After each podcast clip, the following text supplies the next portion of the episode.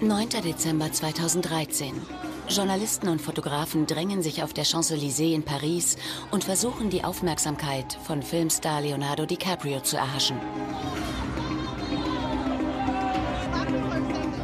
Es ist die Premiere seines neuesten Films The Wolf of Wall Street und eine seiner besten Rollen. In der unglaublichen Geschichte eines Traders, der mit 27 Millionen schwer ist. Wenige wissen, dass es die Geschichte einer realen Person ist. Jordan Belfort ist heute 50 und immer noch ein attraktiver Mann. Er ist der wahre Held des Films. Seine Erfolgsstory ist spannender als jede Fiktion.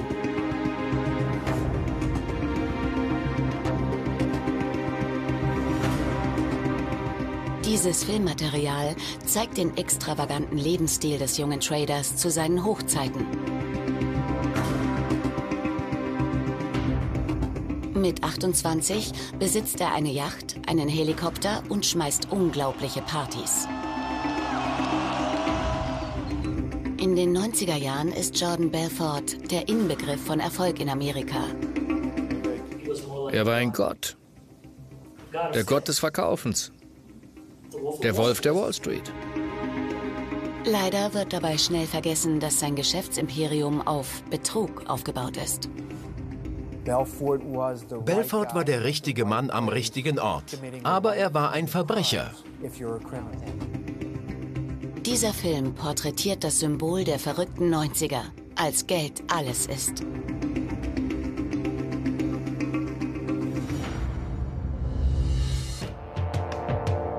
Jordan Belfort ist der Inbegriff des amerikanischen Traums. Denn der Mann, der die New Yorker Börse aufmischt, wird 1963 hier in der Bronx geboren. Damals einer der ärmsten Stadtteile von New York.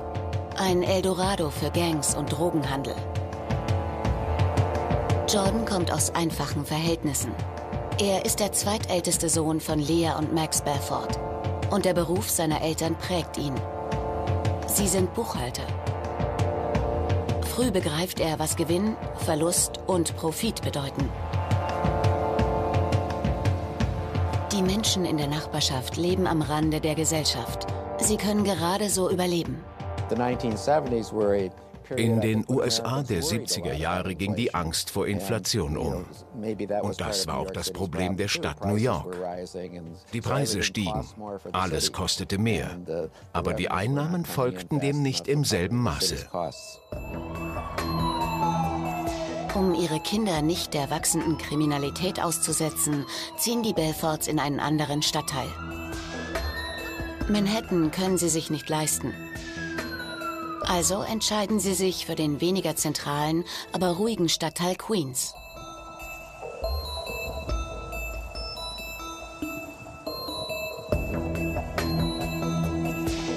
Sie lassen sich in Bayside nieder, das direkt am Atlantischen Ozean liegt.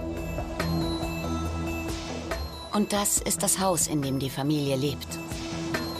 Ein einfacher Häuserblock, typisch für die amerikanische Mittelschicht. Die Namen sind noch auf dem Klingelschild. Jordan ist seine Herkunft peinlich. Er ist Jude und schämt sich dafür. Denn die Macht liegt in den Händen der weißen Protestanten. Die berühmten Wasps, die Manhattan bevölkern.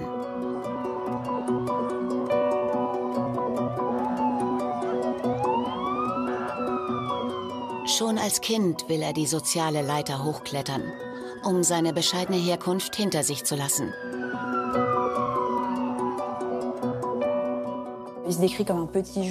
Er beschrieb sich als kleinen jüdischen Jungen und das war ihm irgendwie unangenehm. Er hätte lieber dem amerikanischen Ideal entsprochen. Groß, blond und schlank. Aber er war klein und untersetzt. Er war ein hübscher Junge, aber er konnte das als Kind nicht sehen. Er hat sich in seinem Körper und seiner sozialen Rolle nicht wohlgefühlt. Er wollte nicht Mittelklasse sein. Er träumte von teuren Autos und großen blonden Supermodels. Schon als Teenager gefallen ihm teure Dinge. Aber aufgrund seiner Herkunft hat er keine Wahl. Er muss für sein Geld arbeiten.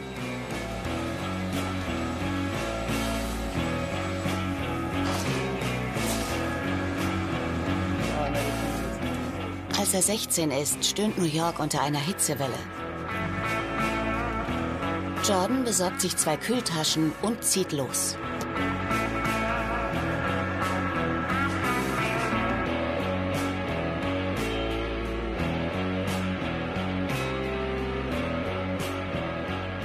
Im Sommer verkaufte er Eis am Strand. Er graste die Badegäste einen nach dem anderen ab und es lief sehr gut. Er ist ein Naturtalent. Und dann hat er seine Freunde eingespannt. Schon als Teenager kriegte er Leute dazu, für ihn zu verkaufen und Geld zu verdienen. Gegen Ende des Sommers rechnet er ab. Mit einer Investition von 10 Dollar verdient er innerhalb von nur zwei Monaten unglaubliche 20.000 Dollar. Ein Geschäftsmann ist geboren.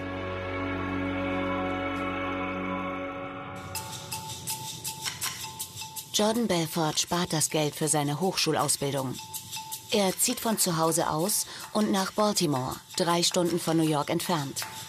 Er schreibt sich in einen Studiengang ein, von dem er hofft, dass er ihm zu Reichtum verhilft. Am Baltimore College of Dental Surgery.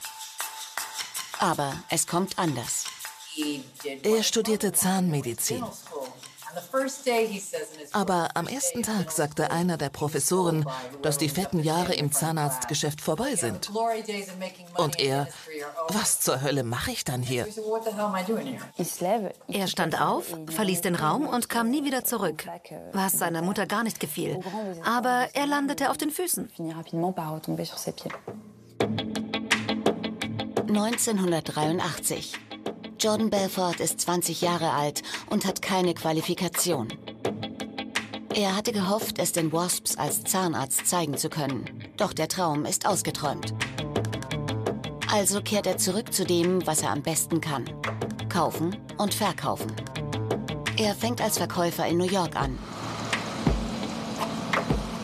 Er fährt durch die Stadt und verkauft Fleisch und gefrorene Meeresfrüchte.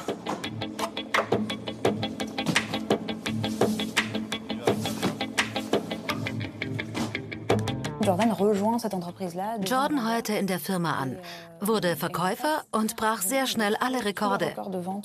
Er war der Beste. Das brachte ihn auf eine Idee. Er verließ die Firma zusammen mit einem Freund und verkaufte selbstständig Fleisch und gefrorene Produkte. Jordan fürchtet die Konkurrenz nicht. Er ist sich sicher, dass das Geld auch so fließen wird. Die ersten Monate geben ihm recht.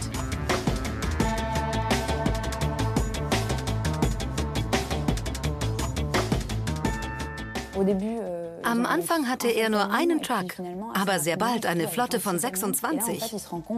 Ihm gefiel, dass man als Geschäftskunde die Großhändler erst nach dem Verkauf der Waren bezahlen musste.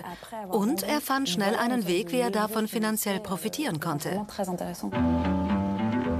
Der unsichere, ängstliche Teenager verwandelt sich in einen erfolgreichen Geschäftsmann.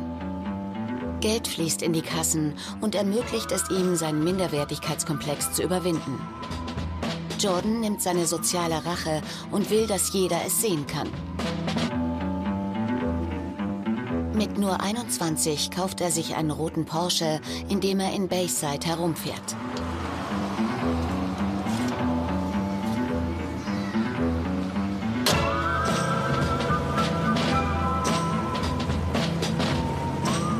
Die Erfolgsgeschichte hat eine dunkle Seite. Jordan denkt nur ans Geld. Alles andere ist ihm egal.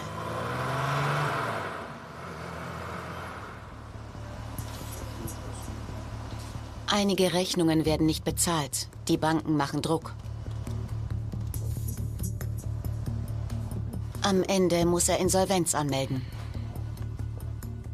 Für ihn war das Schlimmste, als der Gerichtsvollzieher kam und den Porsche konfiszierte.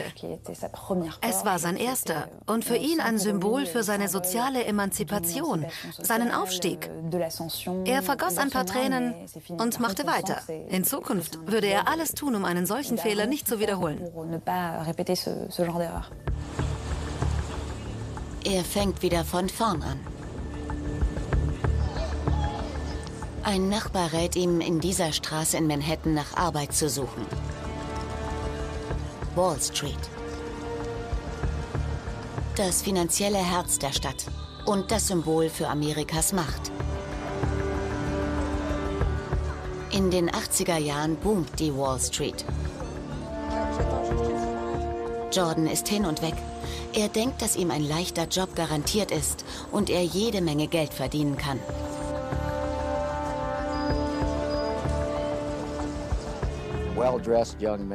Junge Männer in teuren Anzügen machten jede Menge Kohle. Sie nannten sich Masters of the Universe. 1987 steigt der 24-jährige Jordan in einem gestärkten Anzug mit seinem Lebenslauf unter dem Arm in einen Bus. Er ist fest entschlossen, die Wall Street zu erobern. Sein Leben wird sich völlig verändern. Jordan hat ein Vorstellungsgespräch im 23. Stock dieses Hochhauses auf der Fifth Avenue.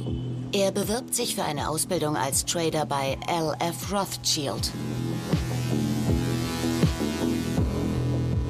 LF uh, Rothschild war eine sogenannte Investmentbank. Zu der Zeit etablierten diese Institutionen ihre eigenen Handelsparketts und engagierten neue Mitarbeiter. Computer wurden zum Handel eingesetzt. Der Online-Aktienhandel setzte sich durch und wurde zum großen Ding in den 80er und 90er Jahren.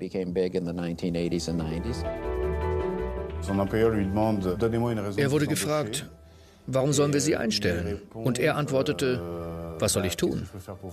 Und sein Gegenüber, machen Sie mir was schmackhaft. Er suchte irgendeine Aktie aus, obwohl er keine Ahnung hatte, und fing an, sie über den grünen Klee zu loben. Die entwickelt sich super, Profit ist garantiert. Und der Manager entgegnete, was Sie gerade gemacht haben, ist illegal. Wir garantieren keinen Profit. Aber Sie kriegen den Job trotzdem. Am nächsten Tag betritt Jordan einen legendären Ort, den Boiler Room. Voll mit Tradern, die am Telefon hängen. Ein Aha-Erlebnis, das Jordan in seinem Buch beschreibt. Das Geräusch werde ich nie vergessen. Der Lärm einer Menschenhorde, der mein Leben für immer verändert hat. Gierige und ehrgeizige junge Typen, die mit Leib und Seele reichen Geschäftsmännern im Land ihre Produkte pitchen. Sechs Monate lernt er sein Handwerk als Trader. Dann kriegt er, was er sich wünscht, eine Trader-Lizenz. Im September 1987 beginnt Jordans kometenhafter Aufstieg in die Finanzwelt. Am 19. Oktober 1987 fielen die Aktienpreise um 22 Prozent an einem Tag. Der größte Crash aller Zeiten. 22 Prozent an einem Tag. Der Himmel stürzte ein. LF Rothschild ging pleite und er verlor seinen Job. Jordan sucht in der Zeitung nach einem neuen Job. Eine Anzeige erregt seine Aufmerksamkeit. Eine Firma außerhalb Manhattans sucht einen Trader. The Investor Center handelt erfolgreich mit eher ungewöhnlichen Aktien.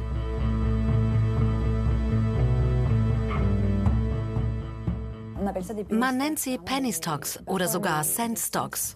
Ihr Preis ist sehr gering. Diese Aktien werden nicht notiert, also gibt es keine Vorschriften. Preise können manipuliert werden. Die Firma ist darauf spezialisiert, Aktienpakete an leichtgläubige Rentner und andere Anleger zu verkaufen. Weitere Geschäftsfelder sind Kleinunternehmen mit Wachstumspotenzial. Doch nur einer macht damit Geld. Jordan. Euh, Im ersten Monat verdiente er 38.000 Dollar. Im zweiten Monat 70.000 Dollar. Der Trend ging nach oben. Im ersten Jahr verdiente er 500.000 Dollar. Es lohnte sich. Jordan ist jetzt 26 und sehr erfolgreich. Er beschließt, sich selbstständig zu machen, zusammen mit seinem Freund Danny Porish.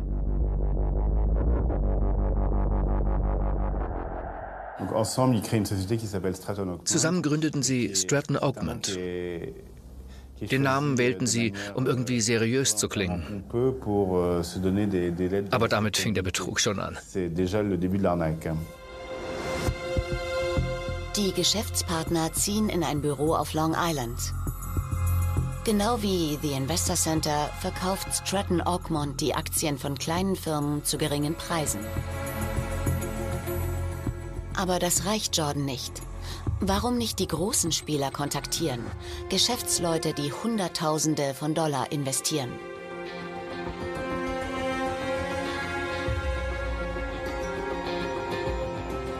Und dafür heuert er ein Dutzend seiner alten Freunde aus Bayside an. Jungs, die nicht besonders helle sind und nichts über die Finanzwelt wissen. Am Anfang läuft es nicht, aber Jordan verbessert seine Verkaufstechnik. Nach einigen Monaten bekommen seine Mitarbeiter ein Verkaufshandbuch mit dem Titel Straight Line Persuasion System oder Überzeugend verkaufen. Es schildert die Reaktionen von potenziellen Klienten. Sie bekamen vorgefertigte Sätze, die sie nur auswendig zu lernen brauchten, um noch überzeugender zu sein.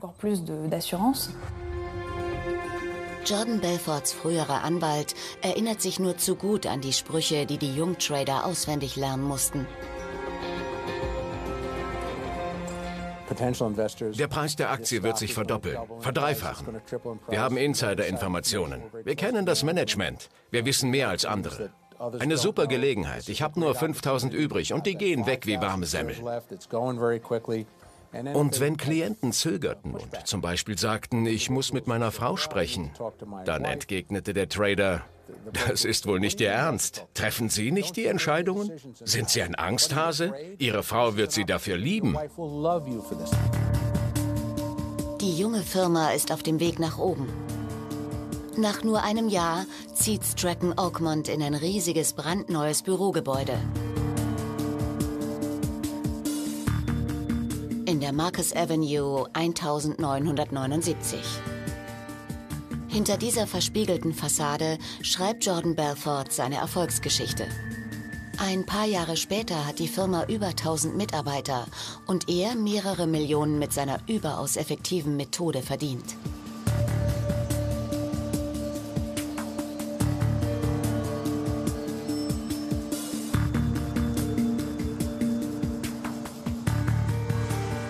Dass Jordan die Firma weit weg von der Wall Street gründet, ist laut Staatsanwaltschaft kein Zufall.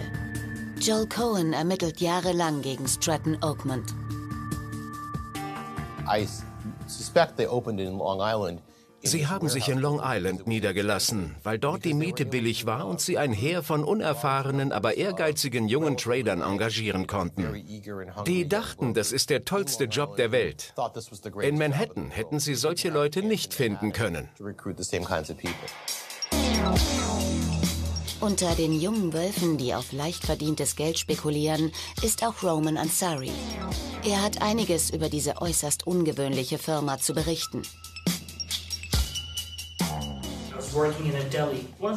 Ich habe in einem Supermarkt gearbeitet. Eines Tages kam ein junger Typ rein, vielleicht 24, und er trug eine super teure Rolex. Und ich habe gefragt, wo arbeitest du? Und er, ich bin Stockbroker. Und ich, verdienst du viel Geld? Und er, ich habe letztes Jahr mehr verdient als du in deinem ganzen Leben. Und ich dachte, das will ich auch. Er gab mir seine Karte. Du willst Kohle verdienen? Komm morgen um sieben. Jordan Belfort stellt seine Mitarbeiter frisch aus der Schule ein. Die meisten sind 18 oder 20 und saugen seine ungewöhnlichen Methoden ohne Widerspruch auf. Manche hatten einen Uni-Abschluss. Die meisten kamen direkt von der Schule. In den USA benötigt man eine Lizenz, die sogenannte Series 7 License. Es ist keine sehr schwierige Prüfung. Viele von ihnen sind bei der Prüfung mehrfach durchgefallen. Und als wir anfingen, die Trader zu verhaften und als Zeugen zu befragen, gaben viele zu, dass sie Leute engagiert hatten, um die Prüfung für sie zu machen. Jeden Morgen stellt sich Jordan Belfort auf ein Podest und hält eine feurige Rede vor seinen Stratonians, wie er sie nennt. Die Motivationsreden sind ein essentieller Teil der Firmenkultur. Der 28-jährige Boss verspricht den jungen Tradern Reichtum. Die Geld- und Adrenalin-Junkies glauben jedes Wort. Er verstand es, seine Teams mit diesen Reden anzufeuern. Er war ein großartiger Redner, euh, ein Guru. Er war wie ein Sektenführer und das gab er auch zu. Er stellte sich vor sie hin und versprach ihnen, dass sie viel Geld verdienen werden, dass sie wie er sein werden und jeder Tag eine einzige Party sein wird. Um das höllische Arbeitstempo aufrechterhalten zu können, greifen die Mitarbeiter zu Alkohol und Drogen, die sie aufputschen und hypersensibel machen. Kokain. Und das Aufputschmittel Mandrax.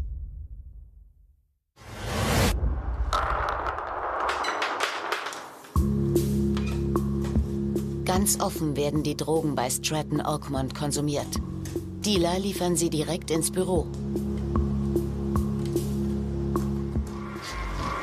Jordan ist selbst drogenabhängig.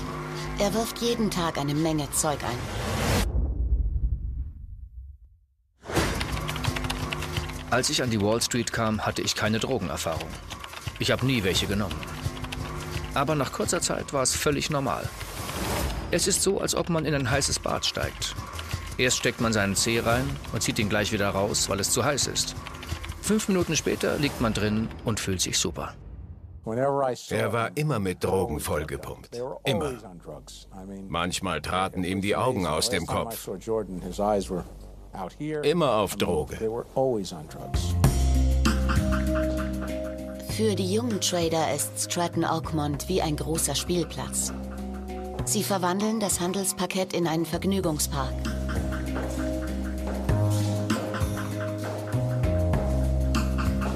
Selbst Jordan ist überrascht, was in seiner Firma abläuft. Un jour, il voit euh, eines Tages sah er zwei Mitarbeiter, eine Frau und einen Mann. Sie war 17 und Assistentin und holte dem Mann im Aufzug einen runter. In einem gläsernen Aufzug. Jeder konnte es sehen.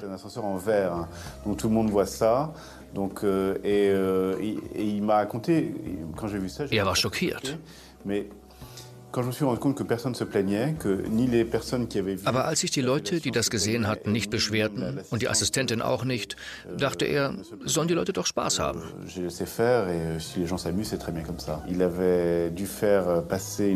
In einem Memo forderte er seine Mitarbeiter auf, zwischen 8 Uhr morgens und 7 Uhr abends keinen Sex zu haben. Auf dem Memo war ein Bild eines Paares, das es in Hundestellung Stellung treibt, in einem durchgestrichenen Kreis. Bisschen wie ein Stoppzeichen.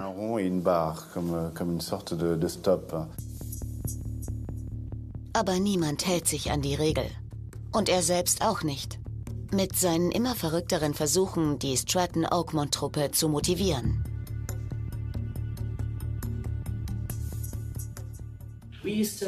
Jeden Dienstag kamen Nutten. Zwei Leute saßen an einem Tisch, die Dame tanzte darauf. Wer als erstes einen Deal abschloss, bekam die Frau als Belohnung. Er gab Zehntausende Dollar für Partys aus, um Deals oder Börsengänge zu feiern. Und auf diesen Partys ging es zur Sache.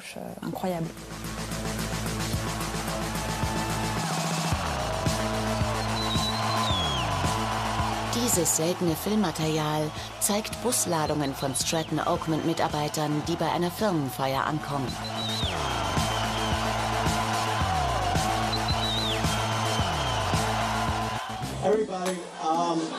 Jordan Belfort verwöhnt seine Mitarbeiter mit abgefahrenen Partys. Es entsteht das Image einer Firma, in der alles möglich ist und nur der Moment zählt.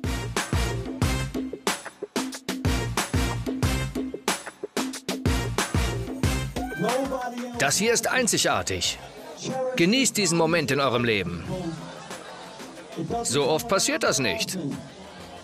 Genießt es.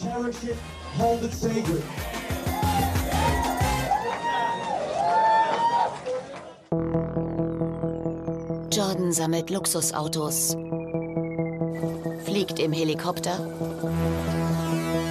und kauft diese 50-Meter-Yacht. Mehr Luxus geht nicht. Es ging ihm von Anfang an darum, Dinge zu besitzen und damit anzugeben. Es ging ihm um die Show. Und was macht das Bild des perfekten Millionärs noch perfekter? Die perfekte Frau. Nadine ist ein wunderschönes britisches Model. Er kontrollierte sie mit Geld und sie ihn mit Liebe oder Sex. Oder mit der Illusion einer perfekten Ehe. Jordan lebt auf der Überholspur. Endlich kann er es allen zeigen. Und dazu gehört auch dieses Haus auf Long Island, das er kauft.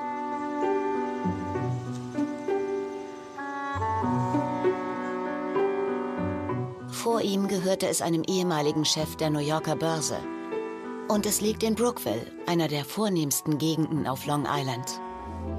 Doch der exzessive Lebensstil ist auch eine gut durchdachte Strategie, die Stratonians zu kontrollieren. Sie dazu zu bringen, in der Arbeit alles zu geben, um sein Leben kopieren zu können. Obwohl sie jede Menge Kohle verdienen, sind sie immer pleite. Sie geben jeden Cent aus, um so zu sein wie ich. Sie haben finanzielle Probleme, obwohl sie eine Million im Jahr verdienen.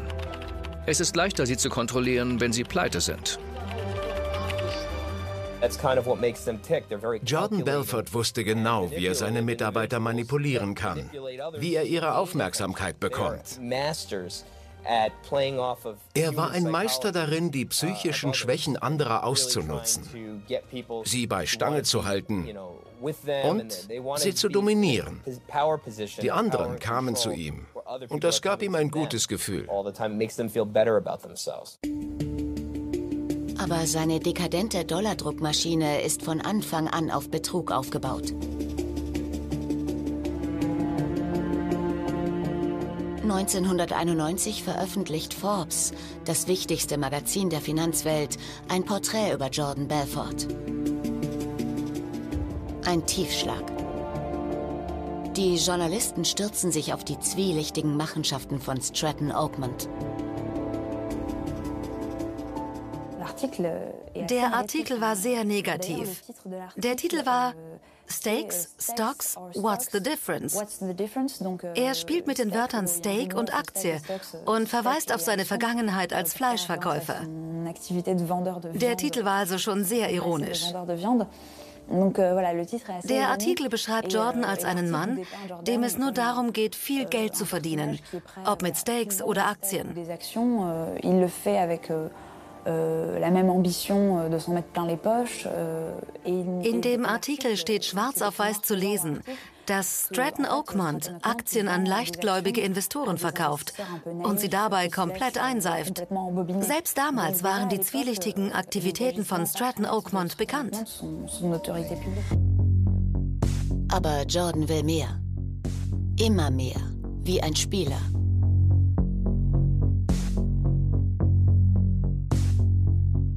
Er perfektioniert eine neue Masche, die Pump and Dump genannt wird.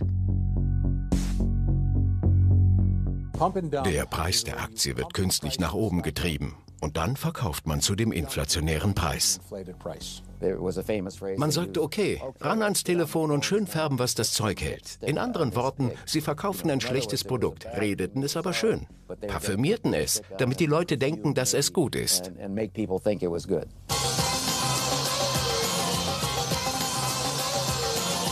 Das beste Beispiel ist der Fall Steve Madden.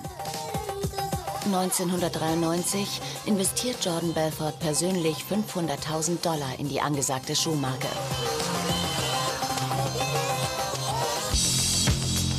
Sein Ziel ist, 50 Prozent der Firma zu übernehmen. Und er hat einen Wissensvorsprung. Er weiß, dass die Firma an die Börse geht. Rein rechtlich gesehen darf Stratton Oakmont keinen so großen Anteil an einer Firma halten. Jordan geht den illegalen Weg.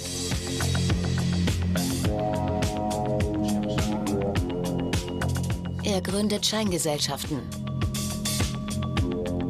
So erregt er nicht die Aufmerksamkeit der Börsenaufsicht. Die SEC, die Securities and Exchange Commission, überwacht die amerikanischen Börsen.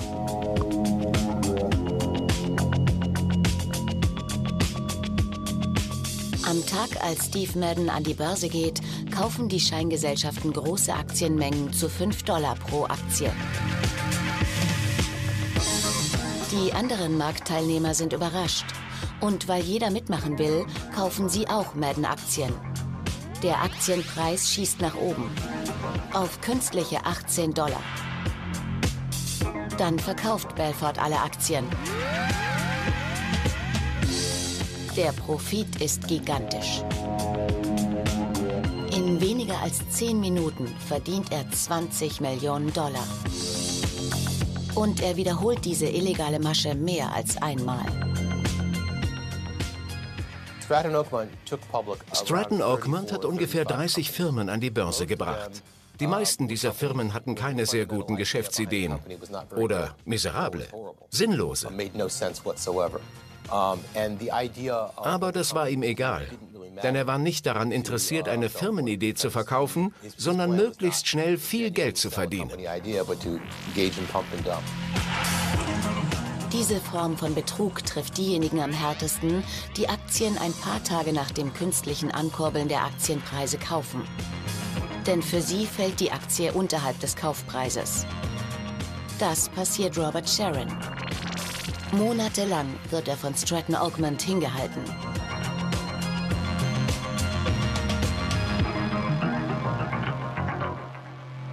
When I finally kind of woke up als ich aufgewacht bin und mein Geld zurückhaben wollte, fingen die Streitereien an. Ich und Grecos Boss haben uns am Telefon angeschrien. Er sollte alles, was er hatte, verkaufen. Ich habe rumgeschrien. Und der Typ ließ Sachen los wie, Sie sind einfach zu blöd zum Geld verdienen. Sie sind ein Idiot. Er bekam Schreikrämpfe. Zweimal haben sie das Geld in ein anderes Konto geschoben, anstatt es mir zurückzuüberweisen. Zweimal ist das passiert. Ich musste schwere Geschütze auffahren, um sie dazu zu bewegen, mir auszuzahlen, was übrig war. Robert Sharon verliert einen großen Teil seiner Ersparnisse. 170.000 Dollar. Und für andere kommt es noch schlimmer. Viele Opfer verloren fast ihre kompletten Ersparnisse. Viele konnten die Raten für ihre Häuser nicht mehr abbezahlen, hatten ihre Pensionen verloren oder konnten nicht mehr für die Ausbildung ihrer Kinder aufkommen. Das sind die Fakten. Belfort sagt zwar, dass sie wohlhabend waren, aber das stimmt nicht und ist eine Unverschämtheit.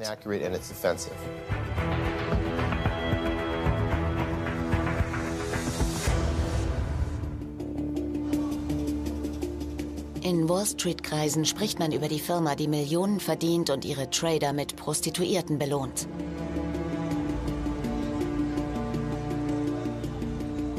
Die amerikanische Börsenaufsicht erhält jede Menge Beschwerden und heftet sich an die Fersen von Jordan Belfort. Die SEC kann Jordan nichts nachweisen. Aber ein Mann schwört, dass er den Wolf of Wall Street erlegen wird. Gregory Coleman, ein FBI-Agent. Zum ersten Mal spricht er über die wichtigsten Ermittlungen seines Lebens.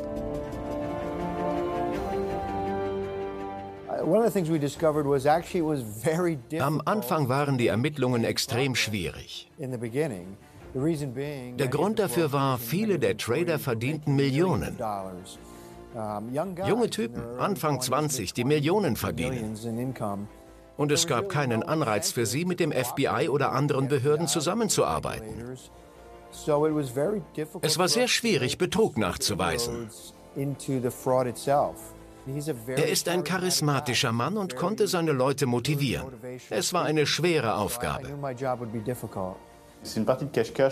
Er spielte Verstecken mit dem FBI, das er verachtete. Er fand das super. Er war ein Gauner und wusste es auch. Aber er hatte keine Skrupel oder Schuldgefühle. Es ging nicht um gut oder böse, sondern darum, wer gewinnt und wer verliert. Er wollte dem FBI zeigen, was für Verlierer sie sind. Doch die SEC sitzt am längeren Hebel. Nach zweijährigen Ermittlungen werden schlüssige Beweise für Betrug vorgelegt. Jordan Belfort muss als Geschäftsführer seines Imperiums zurücktreten, zwei Millionen Dollar zahlen und die schlimmste Strafe von allen, er verliert seine Trader-Lizenz. Er wurde hart bestraft, denn er verlor seinen Status als Trader. Offiziell durfte er seinen Beruf in der Firma nicht mehr ausüben. Aber natürlich blieb er inoffiziell weiter das hohe Tier bei Stratton Oakmont und bezog weiterhin ein komfortables Einkommen.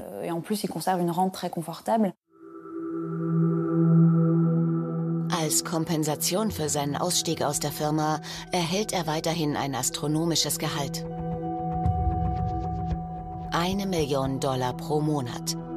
Und sein Lebensstil wird sogar noch extravaganter. Aber dann begeht er einen fatalen Fehler. Er schleust einen Großteil seines Einkommens an der Steuer vorbei. Heimlich, still und leise transferiert er Bargeld in die Schweiz. Er benutzte Kuriere, zum Beispiel eine Schweizerin, die mit einem Amerikaner verheiratet war. Ein Mann-Frau-Duo. Der Mann war Drogendealer und sie kam aus der Schweiz. Die perfekte Kombination. Jordan entschließt sich sogar zu dem riskanten Schritt, das Bargeld am Körper der Kuriere schmuggeln zu lassen. FBI-Agent Gregory Coleman und SEC-Agent Joel Cohen beginnen eng zusammenzuarbeiten, um Jordans Netzwerk zu zerstören. Sie gewinnen das Vertrauen der Schweizer Behörden und können beweisen, dass Belfort Geldwäsche betreibt. Der Durchbruch kam nach unserem dritten oder vierten Trip nach Genf. Wir kamen zurück und erhielten kurz danach ein Päckchen. Darin befanden sich Dokumente, die beweisen, dass die entsprechenden Konten Jordan Belfort und Geschäftspartnern gehören. Für Jordan Belfort gibt es keinen Ausweg. 1998 wird er verhaftet und wegen Betrugs und Geldwäsche angeklagt.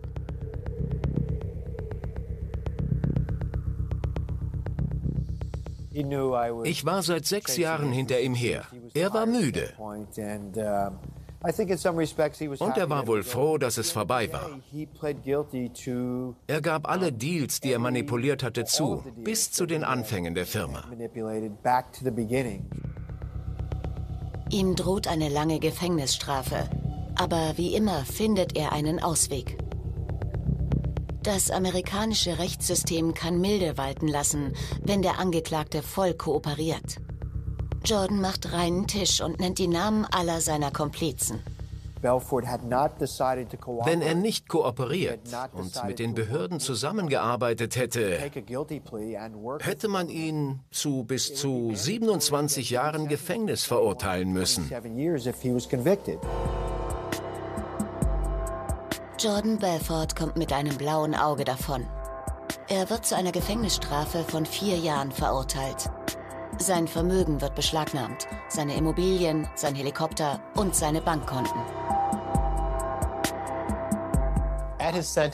Uh, Teil des Urteils war, dass Belfort bis zu seinem Tod 110 Millionen Dollar an seine Opfer zahlen muss. Und der Richter ließ sich was einfallen. Belfort durfte 50 Prozent seines zukünftigen Einkommens behalten, musste aber nach und nach die 110 Millionen zahlen. Er wusste, dass Belfort wieder zu Geld kommen wird. Wenn man ihm 100 Prozent aufgezwungen hätte, hätte er keinen Anreiz gehabt, Geld zu verdienen. Und die Opfer hätten keinen Cent gesehen. Nach einem Verhandlungsmarathon tritt Belfort Anfang 2002 seine Gefängnisstrafe an. Wegen guter Führung wird er nach 22 Monaten entlassen. Jordan ist 40 Jahre alt und sein amerikanischer Traum endet in einer Zelle. Aber wieder macht er ein Comeback. Er nutzt die Zeit im Gefängnis, um seine unglaubliche Geschichte aufzuschreiben. Seine einfache Kindheit, seine Sucht nach Geld, seine Drogeneskapaden und sein Abstieg in die Hölle. 2004 kommt er frei und veröffentlicht seine Autobiografie. Sie landet sofort auf der Bestsellerliste. Der Wolf der Wall Street ist der Anfang seiner Rehabilitation. Er ging als Held aus der Sache hervor. Die Gefängnisstrafe erhöhte seine Reputation. Nach 22 Monaten war er frei und eine Legende. Jordan Belfort beschreibt seine Exzesse bis ins kleinste Detail. Von den zahllosen Drogen, die er genommen hat, bis zu seinen Sexeskapaden. Seine Betrügereien kehrt er unter den Teppich und zeigt ein klein wenig Reue. Er schafft die Legende eines Verkaufsgenies und präsentiert sich als Opfer des Kapitalismus. Er gibt nur einen einzigen Fehler zu, sich zu jung von Geld geblendet haben zu lassen. Er war kein Opfer des Systems, er benutzte das System. Hollywood stürzt sich auf die äußerst unterhaltsame Geschichte von Sex und Bergen von Geld und zahlt eine Million Dollar, um daraus einen Film zu machen. Martin Scorsese führt Regie, Leonardo DiCaprio spielt Jordan. Am 25. Dezember 2013 kommt der Film The Wolf of Wall Street weltweit in die Kinos. Ein Gauner wird zur Ikone und zu einem fast sympathischen Charakter. Jordan tritt mit seiner neuen Frau in der Öffentlichkeit auf. Seine zahlreichen Opfer warten immer noch auf ihr Geld. Er sagt zwar, dass er das Geld an seine Opfer gezahlt hat, aber man muss nur die Akten einsehen, um zu erkennen, dass das nicht stimmt. Er hat seit Jahren nichts gezahlt. Er schuldet den Behörden immer noch 100 Millionen Dollar. Geld für die Opfer. Der Hype um den Film kommt genau zur richtigen Zeit. Jordan Belfort gründet ein neues Unternehmen.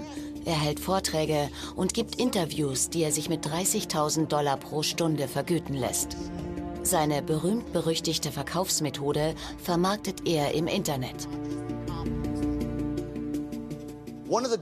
Eine der größten Verkaufsmythen ist, dass man den Kunden nicht mehr als zwei, dreimal anrufen soll. Manchmal reagiert der Kunde erst nach dem fünften oder sechsten Mal und unternimmt etwas. Besonders junge Männer nehmen daran teil, weil sie den Typen aus dem Film sehen wollen. Und obwohl er das Gesetz gebrochen hat und im Gefängnis war, denken sie, er hatte Frauen, er hat Drogen konsumiert. Wir wollen so sein wie er. Amerika ist das Land der zweiten und dritten Chancen. In einem anderen Land würde man sich schämen, über die eigenen Fehltritte zu sprechen.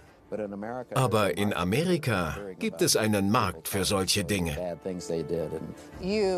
Man benimmt sich daneben, sitzt seine Gefängnisstrafe ab. Leonardo DiCaprio verkörpert einen. Und dann zahlen die Leute viel Geld, um einen zu sehen. So läuft das in diesem Land. Heute lebt Jordan Belfort in Kalifornien, weit weg von der Wall Street und seiner skandalösen Vergangenheit. In einem kleinen Haus mit Meerblick. Obwohl er nicht mehr denselben exzessiven Lebensstil führen kann wie vor 30 Jahren, hat er doch in gewisser Weise gesiegt. Denn er hat es wieder geschafft, aus nichts ein profitables Unternehmen zu gründen. Für Tausende von Fans sind seine Worte das Evangelium. Das Verkaufsgenie ist zurück.